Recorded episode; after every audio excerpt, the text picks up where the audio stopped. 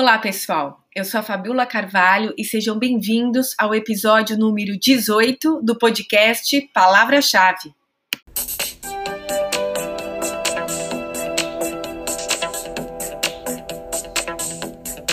A palavra-chave de hoje é NFT, um token não fungível que está transformando o mercado das artes através da tecnologia do blockchain e das criptomoedas. Para quem não sabe, blockchain é uma tecnologia que está por trás das criptomoedas, que são moedas digitais, onde toda a transação está gravada como uma espécie de livro-razão, que é como eles chamam peer-to-peer, -peer, de ponto a ponto. E essa informação é criptografada e super difícil de ser violada. Enquanto um, uma moeda, um token, ele é fungível, quer dizer, você consegue trocar, por exemplo, um Bitcoin pelo um Bitcoin, o NFT é um token não fungível, então você não troca um NFT pelo NFT. Ele tem características próprias, particulares e únicas.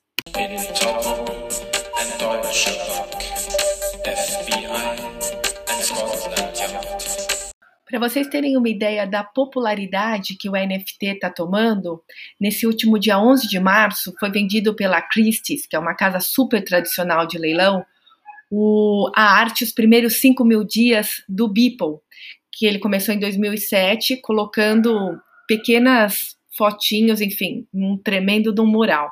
Essa arte foi vendida por 382 milhões de reais e foi assistido, esse leilão foi assistido por 22 milhões de pessoas. Foi um recorde na Christie's.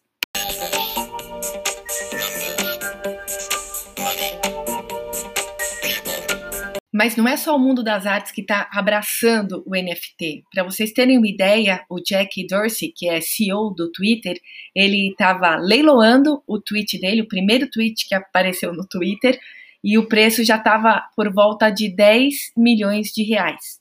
10 milhões de reais, um tweet. Quem também entrou com tudo nos NFTs foi a Liga de Basquete Norte-Americana NBA. Eles desenvolveram até um blockchain próprio, que está na loja NBA Top Shot, onde você consegue comprar cards colecionáveis, não em papel, mas em footage digitais, com uma determinada jogada de um determinado esportista. Eu vi, por exemplo, que uma enterrada de bola de costas do LeBron estava custando a partir de 126 mil dólares. Mas olha, isso não significa que uma vez que alguém compre essa jogada, você nunca mais vai poder ver.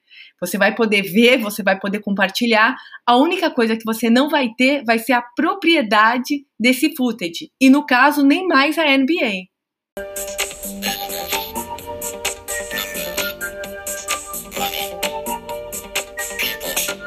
Mas o mais legal, o mais revolucionário e o grande diferencial do NFT é que a cada comercialização de uma obra, quem vai ficar sempre com uma pequena fração vai ser o artista. E a gente sabe que no mercado tradicional, quem concentra essa valorização ou são as galerias ou são os colecionadores.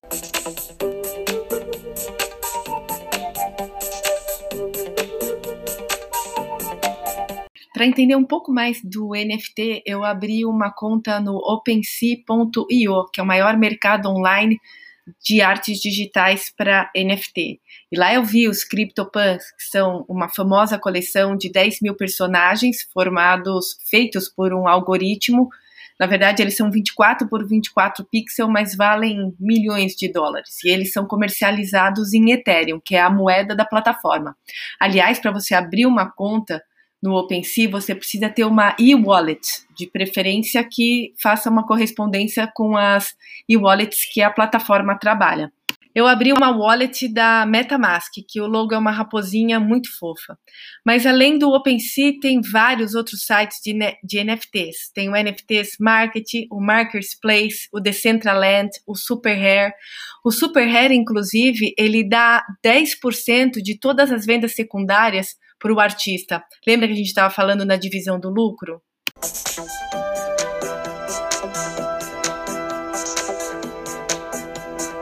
O fato de você conseguir tokenizar uma arte ou um colecionável ou enfim, qualquer coisa, abre mil possibilidades. Até algumas loucuras já foram feitas, como aquele grupo de amigos que tinha uma obra original do Banksy e eles tokenizaram a obra e destruíram a original. O fato é que esses shareholders mais tradicionais, como Bill Gates e companhia, eles estão falando que para você tanto ter um NFT ou as criptomoedas é necessário o uso de muita energia. Isso vai causar um tremendo mal para o planeta. Bom, cá entre nós, eu acho que isso é um pouquinho de inveja, porque agora qualquer um, entre aspas, pode fazer sua moeda.